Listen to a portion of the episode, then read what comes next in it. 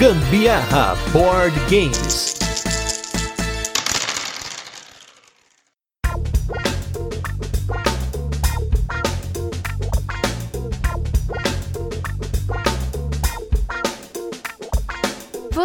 Imaginou como seria se vozes na sua cabeça estivessem disputando para tentar te dominar? No jogo de hoje você vai ter aí uma ideia de como é isso. Eu sou a Carol Guzmão. E eu sou Gustavo Lopes e esse é mais um episódio do Gambiarra Board Games, o seu podcast sobre jogos de tabuleiro que faz parte da família de podcasts Papo de Louco. E no episódio de hoje vamos falar sobre o jogo Dani. Mas antes, como de costume, a gente vai fazer aquele resuminho de como o jogo funciona, vamos falar de curiosidades e por fim a nossa experiência com ele. E nos destaques da semana temos três jogos novos aí que a gente teve a oportunidade de jogar em uma festa aí com muitos amigos, muita comilança, muita coisa boa. E vamos começar falando o primeiro deles é o Mar de Mentiras, um jogo da editora Cordilheira Games no qual você vai ter que passar histórias de pescador na mesa, tentando que as pessoas não desconfiem de você e desafiem a sua história para que você como um bom pirata possa acumular uma boa tripulação e ganhar o jogo. Ele é um jogo que pode demorar bastante tempo dependendo de como é a partida, porque qual que é a ideia dele? um jogador ganha quando ele acumula 15 tripulantes. Só que a todo tempo você tá roubando o tripulante dos outros, outros estão roubando o tripulante de você, você tá perdendo o tripulante por desafiar outras pessoas. Nesse ponto eu achei que ele é um jogo muito longo pela proposta dele, mas ele criou bastante situações engraçadas na mesa, porque a galera realmente encarnou a ideia de você contar histórias mesmo, porque no jogo você tem quatro tipos de carta, você tem a balela que você tem que contar uma outra coisa, você tem um segredo sinistro, você tem lá um grande feito e tem uma outra carta agora que me fugiu o nome, e aí você tem que contar,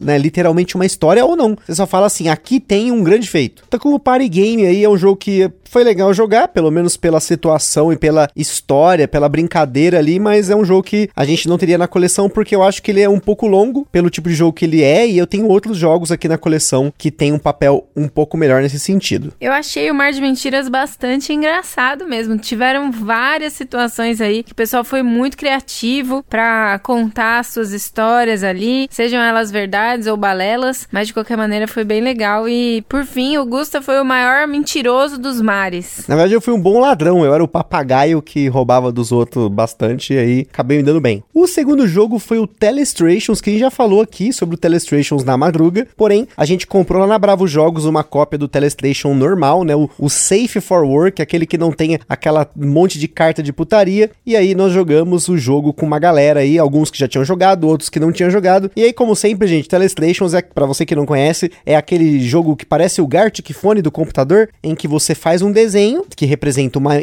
uma ideia, né? Uma palavra, e a outra pessoa vai pegar aquele desenho e vai tentar adivinhar qual é a palavra, aí outra pessoa vai pegar aquela palavra e fazer um desenho e assim por diante, e você ganha pontos ou não, você pode jogar no modo livre, como a gente fez, e só jogar pela zoeira mesmo, então assim, vai muito de grupo para grupo, nesse caso aí foi pela brincadeira, por, por ver o que, que aconteceu no final, quem conseguiu desenhar melhor, adivinhar melhor. Então se você quer um party game, esse sim é um jogo que é bem rápido, ele engaja muito, porque a todo tempo você tem que fazer alguma coisa, seja adivinhar um desenho ou fazer um desenho, e ele roda muito rápido. Tanto que a gente jogou várias partidas seguidas dele em menos de meia hora. Então, Telestrations é sucesso. Não, com certeza é muito engraçado. Sem dúvida, você não vai sair de lá sem dar boa risada. Mas preciso dizer que eu tenho bastante dificuldade com desenhos. Então, mas interpretação é, é muito bom, porque a minha mente vai muito longe. Então, geralmente eu consigo interpretar bem o que as pessoas querem dizer com as coisas. Agora, desenhar já não é meu forte. E, gente, esse é um jogo legal para você colocar bastante gente na mesa, né? Se você quer um jogo para colocar, tipo, oito pessoas, que é o limite dele, é a configuração mais maluca de todas para jogar o Telestration. Então, se você quer jogos aí que tenha bastante gente na mesa, tá aí uma ótima dica. E aí, por fim, esse foi o jogo que ensinaram pra gente, mas a gente também jogou no modo free, basicamente, que é o Concept, que é um jogo no qual você tem ideias também e você tem que representá-las através de diferentes marcadores numa grande tabelona que parece uma tabela periódica, mas de vários desenhos. Pode ter desenhos lá, esse aqui é homem ou mulher, é filme, é, é, é sei lá, é, tem uma casa, e tem formas geométricas, tem cores, tem uma série de conceitos, por isso que o nome do jogo é Concept, e você tem até níveis de diferentes conceitos que você quer que as pessoas adivinhem, né? E, enfim, é um jogo nesse mesmo estilo, achei legal jogar, bom pela experiência, ele é um jogo bem consagrado, já é um jogo que já tem um tempo no mercado. E, enfim, achei legal, gostei. Nossa, eu achei a ideia dele muito legal. Eu já tinha ouvido falar várias vezes desse jogo, mas nunca tinha jogado. Curti mesmo. Ele não é tão simples assim. Tem ali o, uns pinos onde você precisa colocar para dizer realmente o conceito geral do negócio. A cor, se eu não me engano, azul, é a cor que significa que é o conceito principal. A partir dali, começam a, a, colocar outros conceitos e aí vem cubinhos depois, aonde você coloca que o cubinho azul tá ligado com o conceito principal, né? E aí você tem que ir fazendo associações tal. Isso é muito legal. Aí, uma coisa que o meu grupo, né? Eu e o Gusta jogou em, em grupos diferentes, em mesas diferentes o jogo. E aí, o meu grupo achou legal que eu tenho essa mania de, tipo, fazer uma retrospectiva. Eu vou falando, fazendo brainstorming ali do que eu tô vendo. E isso ajudou bastante a, a identificar o que, que significava, né? Porque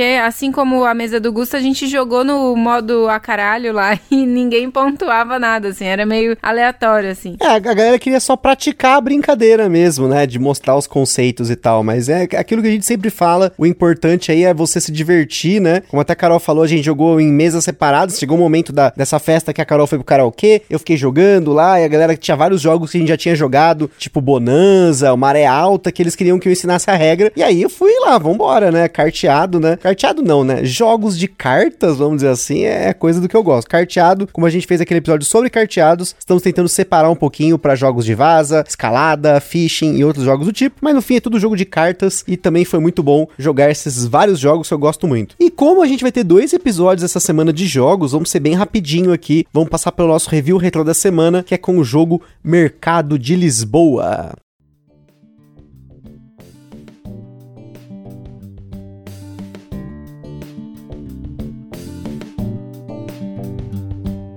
Mercado de Lisboa foi nosso episódio número 111, um jogo aí que foi trazido pela Mosaico da forma on demand, né? No qual eles não localizam o jogo, você tem um manual on online dele, mas como é um jogo bem simples, assim, em relação à regra, o manual dele tem quatro páginas, gente. É, no dia que chegou, eu já aprendi a regra bem facinho aqui. Ele é um jogo do Vital Lacerda, junto com o Julian Pombo, que ele pega um conceito, né? Um sistema que tem presente no jogo Lisboa, e eles criaram um jogo mais leve usando esse conceito do Lisboa, né? Que no caso lá no Lisboa é o esquema que você faz as lojas. E aí no caso aqui no mercado de Lisboa, você está montando definitivamente o mercado de Lisboa, usando ali as suas barraquinhas, os seus restaurantes e também você tem até os clientes que você vai atrair para fazer um cruzamento entre eles e ganhar dinheiro, né? Ele é um jogo econômico no qual você gasta dinheiro para ganhar mais dinheiro e aí quem vai ganhar mais dinheiro no final é quem ganha o jogo. Esse é um jogo que subiu no meu conceito depois do episódio. A gente continua jogando ele, teve até um campeonato ou tá tendo agora um campeonato campeonato lá no Boards and Burgers, muito legal da galera jogando. Ele é um jogo que tem a regra muito simples, mas ele tem uma profundidade tática no jogo muito interessante. O dependendo do posicionamento das peças no tabuleiro, você tem que pensar diferente durante o jogo, você tem que pensar quando que é a hora de você colocar clientes, quando que é a hora de você investir em mais barracas, pegar restaurantes, será que vai valer a pena pegar esse restaurante? Eu vou pontuar positivo com ele, eu vou ficar com ele na mão, enfim. É um jogo extremamente tático, mas muito gostoso de jogar, rápido, regra simples e grande profundidade. Não, sem dúvida, bastante estratégico mesmo, sem contar que você tem que ficar de olho nas peças dos amiguinhos que estão sendo colocadas no tabuleiro e também as peças que estão na mão ali do seu amiguinho, porque são é todo momento é aberto, né? Então você consegue acompanhar Total. o que, que o amigo tá fazendo ali ou o que ele tá se planejando para fazer. A única coisa que não é aberta no jogo é o dinheiro, mas você pode jogar com o dinheiro aberto também, mas eu acho que não é tão legal. Eu prefiro que tenha esse elemento de você tentar adivinhar ou lembrar o que cada jogador tem de grana aí sobrando, né? Enfim, um jogo que mantém na coleção, um jogo que não só por ser da coleção do Vital Lacerda, mas acho que dos jogos do Vital Lacerda é o que a gente mais tem jogado nesse último ano. Mas agora vamos com um jogo aí, esse é um party game, né? Um jogo de 3 a 8 jogadores que vai precisar de uma mesa maior. Nós vamos falar um pouquinho mais sobre isso, né? As diferenças das configurações dele com o número mínimo e o número máximo de jogo, mas sem dúvida esse sim é um jogo muito diferente, que é o jogo Dunny.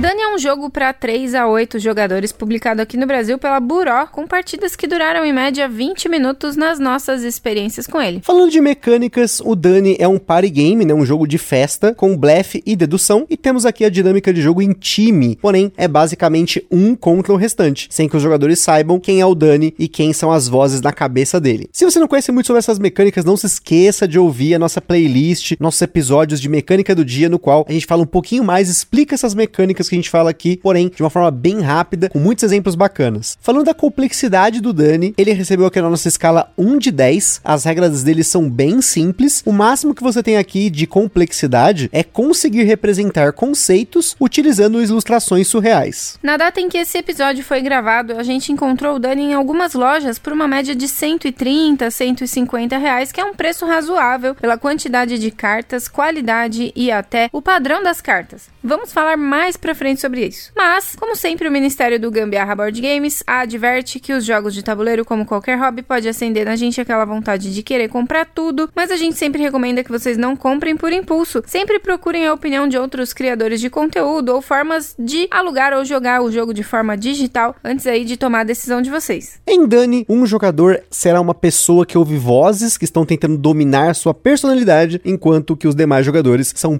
personalidades secundárias de Dani, tentando trabalhar juntas para que elas continuem existindo. No jogo, os jogadores possuem um papel escondido distribuído no começo da partida. Um jogador será o Dani, enquanto que os demais jogadores serão as vozes das outras personalidades que tentarão se comunicar através de ideias para se manterem vivas na cabeça do Dani. Em cada rodada, os jogadores abrem uma carta de ideia com cinco palavras que podem ser conceitos abstratos, sentimentos, objetos físicos, ou seja, pode vir qualquer coisa na ideia e vão precisar representar essa ideia usando somente cartas de memória. O jogador da vez, ou como o jogo menciona aqui, a personalidade ativa da vez, compra uma de cinco cartas de número, que vai de 1 a 5, que mostra qual será a ideia da vez. O baralho de memória possui 30 de 60 cartas com ilustrações bizarras e surreais, e a personalidade ativa vai poder usar de 0 a 7 dessas cartas para representar essa ideia. Eu comentei 30 de 60 cartas porque o deck tem 60, mas você só usa 30 na partida, então dá uma variabilidade habilidade para as cartas que podem aparecer. Com as cartas em mãos, você pode cobrir cartas com outras cartas, usar o verso da carta, pode fazer o que você quiser com essas cartas, desde que não estrague as cartas, claro, né? Porém, sempre em silêncio e sem dar nenhuma dica verbal ou física. Uma vez que as cartas de memória tenham sido posicionadas pela personalidade ativa, todos os outros jogadores discutem qual das cinco ideias aquela montagem representa, porém, em Dani as decisões não são tomadas pela votação. O jogador à direita do jogador ativo é quem dá a palavra final e ele é chamado de personalidade dominante da vez. Se a personalidade dominante acertar, as vozes recebem um ponto. Se a personalidade dominante errar, Dani recebe um ponto e é aqui que começa a grande sacada do jogo. Em primeiro lugar, as vozes precisam de seis acertos para vencer o jogo, porém, se antes disso Dani receber três pontos, ele dispara um gatilho de fim de jogo diferente da vitória. Esse gatilho também é disparado se uma personalidade ativa precisar comprar sete cartas do baralho de memórias e tiver menos de sete cartas. Isso porque todas as cartas de memória usadas são removidas de jogo, porém as cartas não usadas em cada rodada são reembaralhadas junto com o baralho. Portanto, apesar de poder usar de 0 a 7 cartas de memória para representar a ideia, quanto menos cartas forem usadas, melhor para as vozes, já que o baralho só tem 30 cartas. Você pode pensar que Dani quer tentar usar mais cartas para tentar representar a ideia para gastar mais cartas, mas na verdade, quem estiver com o papel de Dani quer tentar terminar o jogo sem que os outros jogadores saibam quem ele é. Porque quando você joga de Dani, se você consegue três acertos ou baralho de memórias não tem cartas suficientes para sete serem compradas, o jogo passa para uma fase final, que essa sim é uma votação. Aqui sim os jogadores vão votar, mas aí para saber quem é o Dani. Os jogadores podem discutir antes e quando estiverem prontos contam até três e apontam para quem acham que é o Dani. O jogador que receber mais votos mostra seu papel e se esse jogador for o Dani, as vozes ganham, mas se uma voz for revelada, Dani vence. Pode até acontecer de ter empate e se isso acontecer, os jogadores empatados não revelam as suas cartas, e sim todos os demais. Se o Dani estiver entre essas pessoas que não foram votadas, vence o jogo. Se não estiver, a votação ocorre novamente, mas se ocorrer outro empate, o Dani vence. E antes da gente continuar, queria comentar sobre os nossos parceiros. Em primeiro lugar, a Acessórios BG, essa empresa sensacional que tem overlays, tem playmats, tem toalha de neoprene, tem muitos acessórios bacanas bacana para você incrementar os seus jogos e as suas noites de jogos. Portanto, se você conhecer mais sobre eles, entra lá www.acessoriosbg.com.br. Em segundo lugar, nós temos o nosso evento parceiro que é o Board Game São Paulo, que ocorre todo final de mês lá na Omniverse, que fica aqui no Brooklyn, São Paulo. É o último sábado de cada mês. E se você quiser ficar por dentro do Board Game São Paulo, não deixa de acompanhá-los nas redes sociais. Em terceiro lugar, nós temos a nossa loja parceira que é a Bravo Jogos, que tem excelentes condições de preço e frete para você comprar o seu jogo de tabuleiro. E se você utilizar no final da sua compra o cupom Gambiarra na Bravo, você ajuda o Gambiarra Board Games sem gastar nenhum centavo adicional. E por fim, a nossa loja parceira Aroma de Madeira, que faz produção em madeira para acessórios, eles fazem jogos em madeira, eles fazem estantezinhas para você colocar tintas de pintura, enfim. Tem muita coisa em madeira bacana lá no site deles, www.aromademadeira.com.br. E não se esqueçam de seguir a gente lá no nosso Instagram, que é lá que a gente compartilha as fotos dos jogos que a gente fala aqui, principalmente o jogo da semana. Lá gente também compartilha as fotos das jogas da galera que marca a gente nos stories. Lá vocês falam com a gente, podem perguntar alguma coisa, mandar sugestão e até fazer parceria. E se vocês curtem o nosso conteúdo, compartilha nas redes sociais. E não se esqueça também de avaliar a gente no Spotify, no iTunes e nas plataformas que você ouve o Gambiarra Board Games.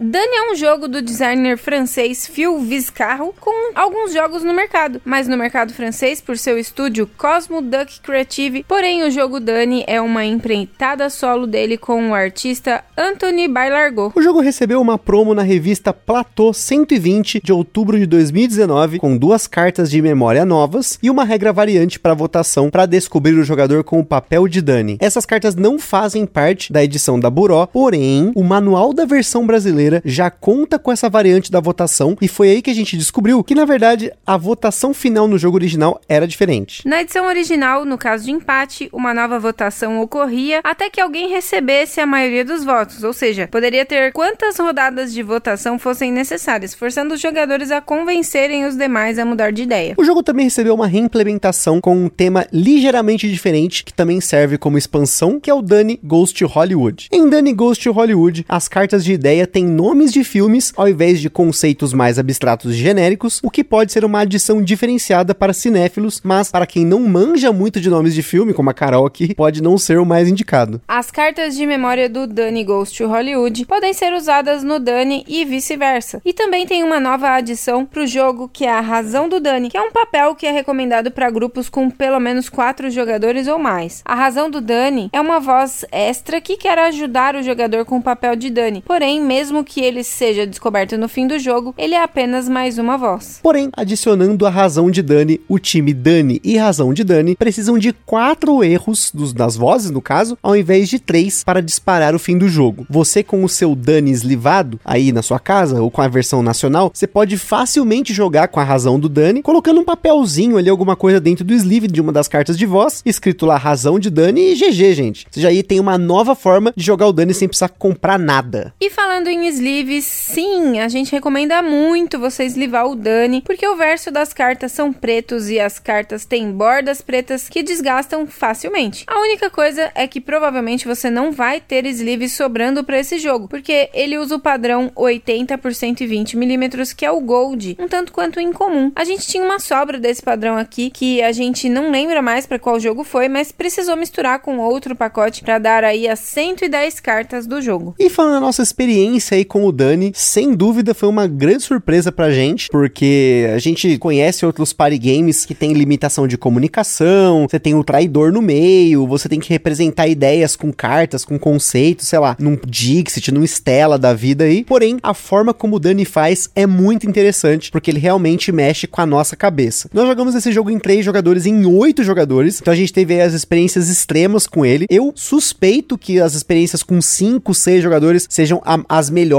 para todo mundo, porque no caso de jogar em oito jogadores, a gente teve que jogar várias partidas para que pelo menos cada um ali pudesse representar uma ou duas vezes a ideia utilizando ali as cartas de memória, porque aconteceu de disparar o gatilho de fim de jogo antes de chegar num dos jogadores que estava jogando, por exemplo, né? Sei lá, em seis pessoas jogando já tinha ali o gatilho de fim de jogo, no caso, a favor do Dani, né? Mas uma coisa interessante, né, de jogar em 3 e 8 é até a forma como a dedução funciona, porque que quanto menos pessoas, eu acho mais fácil identificar o Dani. Então o Dani tem que ser muito, muito, muito esperto para conseguir enganar os demais, né? No caso aí, jogando em três pessoas, como aconteceu. A gente teve partidas em três pessoas que o Dani venceu. Já em oito pessoas, teve caso que o Dani não chegou a falar uma única palavra praticamente durante o jogo. Ele ficou quietinho na dele e aí as pessoas ficaram discutindo entre si porque ele não tinha jogado, ele também ficou quieto. Então tem uma desvantagem aí jogando com mais gente. Por isso que eu comentei que cinco, seis pessoas deve ser um número bacana. Claro que utilizando a razão do Dani, que a gente não utilizou, deve seria, eu acho que mais interessante para jogar com grupos maiores. É, na nossa experiência, uma das rodadas aí que a gente fez, o Dani, ele conseguiu se apresentar na mesa só uma vez e geralmente uma vez é muito pouco para você levantar suspeitas, né? Apesar de todo mundo participar na hora da de dar opinião, né, na hora das votações ali e tal, ainda assim, votação que não é votação no caso. É, né? tipo, pitaco, né? Todo mundo exato, dá pitaco. Exato. Mas aí, na verdade, não tem como às vezes em,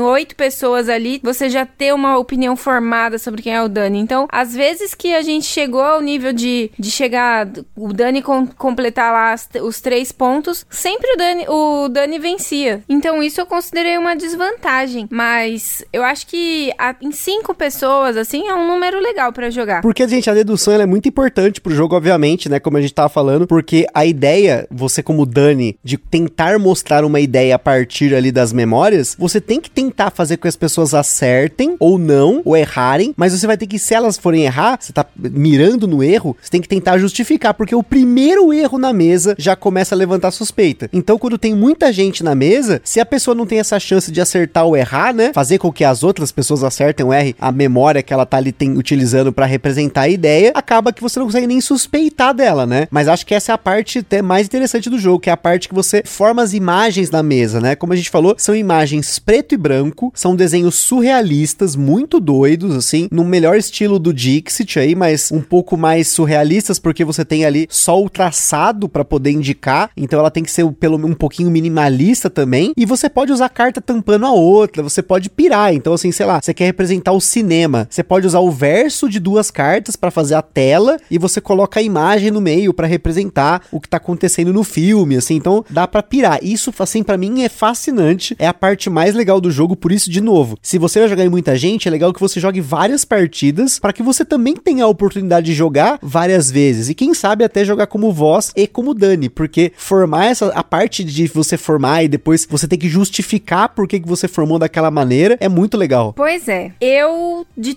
todas as partidas eu sempre fui voz. Nunca fui Dani. Então eu tô aqui na, na espera da, do meu momento de ser Dani ainda. Porque tenho altas ideias aqui de como tentar fazer, enrolar as pessoas e tudo mais. Eu sou muito ruim de blefe, porém, não vejo a hora de chegar o meu momento de ser a Dani. E falando até na rejogabilidade dele, como só entram 30 de 60 cartas de memória, e você tem a variabilidade do que vai sair da ideia, porque tem uma, ideias de 1 a 5 para poder sair, e você vai ter que pegar cartas diferentes para poder representar essa ideia utilizando essas cartas de memória. Então, assim, nesse ponto, eu acho que dificilmente você vai se repetir nesse jogo, porque você vai ter que associar coisas diferentes com ideias diferentes. E assim, você vai ter que pirar nas ideias, literalmente aí, para poder fazer com que esse jogo funcione, né? Um ponto aqui que na verdade eu achava que era uma desvantagem do jogo e depois eu acabei pensando como uma vantagem é o formato da caixa, gente. Ele tem uma caixa de um formato bem diferente, uma caixa meio, parece uma caixinha de sapato sapato. Imagina uma caixa de um único sapato, só um pé do sapato. Porém, depois que a gente eslivou as cartas, a, a caixa ficou ali no, num limite ali mesmo. Então, no final das contas, é só um elemento neutro, que eu não gostei do formato da caixa, mas com as cartas eslivadas foi importante colocar. E como a Carol falou, né? Como são cartas de borda preta, borda preta muito fácil, sai, né? Fica desgastado ali, né? Sai a tinta. Então, eslivar é importantíssimo, mesmo que seja esse sleeve muito louco, esse sleeve gold, né? Como a gente jogou, por exemplo, num final de semana nós jogamos seis partidas do Dani, então precisava até bem eslivado para poder embaralhar de uma partida para outra, tal. Então fica a dica aí para você eslivar. E sobre a nossa recomendação do Dani, assim, novamente é um jogo que nos surpreendeu. Se você quer um jogo que jogue nessa quantidade de pessoas aí, 5, 6 pessoas, até 8 vai, até 3 até vai, né? A gente pode falar que a gente se divertiu jogando em 3, em 8, mas sem dúvida 5 e 6 é o número mais interessante para que todo mundo jogue pelo menos uma vez, ao mesmo tempo que você não tenha muita gente para o Dani se misturar segurar nem pouca gente para ficar muito na cara, né? Mas ainda assim, é possível ganhar de Dani, né? Com poucas pessoas. Só não vimos nas nossas partidas as vozes ganharem aí com muita gente na mesa, porque eventualmente o Dani se misturava ali, ficava quietinho, ou eles eram um bom, né, representador, mas eventualmente, até pela capacidade das pessoas de tentar representar alguns conceitos, às vezes sai uma combinação difícil de cartas, né, de memória versus a ideia que você precisa representar. Então, tem esse elemento aí importante no jogo que você ter que ter uma criatividade boa para poder conseguir representar toda vez uma ideia nova com cartas de memória muito loucas. E realmente, as cartas de memória são muito confusas, mas assim, cada uma tem um elemento que às vezes é possível sim você montar uma coisa ou outra. Agora, eu acho que essas cartas aí, elas superam até as do Mysterium e do Dixit. Não sei o que, que você achou sobre isso. Olha, acho que depende. Depende do, do que, assim, as cartas do Dixit, do Mysterium, do Obscuro, elas têm cores também para te ajudar. Tem elementos que você pode, no caso do Obscuro lá, de você apontar e tudo mais. Não sei. Eu acho que assim, eu gostei muito das cartas do Dani, justamente por conta deles terem esses elementos mais minimalistas, mas ao mesmo tempo surreais, né? Tipo, tem uma tartaruga que tem um muto nas costas, tem uma pessoa que tá saindo de uma nuvem, mas se você virar ela ao contrário, parece que ela tá caindo na nuvem, assim. Nesse ponto, eu achei que elas têm funções diferentes, né? São estilos de arte diferentes, igualmente bacanas. Ah, mas eu acho que essas daí são mais mirabolantes, assim. Claro, cada um tem o seu, né? A sua, a sua ideia. Obscuro, Dixit e Mysterium são coloridas, né? Tem foco mais na fantasia também, Sim, né? mais na fantasia, mas são tão malucas quanto essas três, no caso. Mas eu percebi que essa do, do Dani, elas têm um quesinho mais, assim... Às vezes tem até uma pegada um pouco mais sexualizada. Não sei se você também notou isso. Sim, sim, com mas certeza. nada de, de, assim, muito explícito. Eu nem sei qual que é a recomendação da faixa etária, mas... Acho que é 16 anos esse jogo. Ah, independente disso, não tem problema jogar com menores de 16 também, que não vai ter problema. Seria mais pela questão de compreensão, tal, até de conceitos da, das coisas que vem lá na, nas, nas cartas de visão, né? É, acho que é só você ficar de olho, né? Pega as cartas, dá uma lida nas cartas que tem ali. Deve ter uma ou outra lá que tem fetiche, tem um outro que tem um maluquinho com a bigolinha de fora ali, mas aí você tira fora e é sucesso também, né? E antes de finalizar, só tome cuidado se você jogar com psicólogos, psiquiatras e afins aí, porque sempre vai ter um na mesa tentando te analisar. Eu, na explicação do jogo, fui analisado por uma. Fica aí a denúncia. Aprovado, gostei demais, me diverti demais e tenham contato com o Dani, vai ser bem legal também para vocês, com certeza. Então é isso aí, pessoal, espero que tenham gostado desse episódio sobre o Dani. Aquele forte abraço e até a próxima. Falou, galera, beijo, tchau.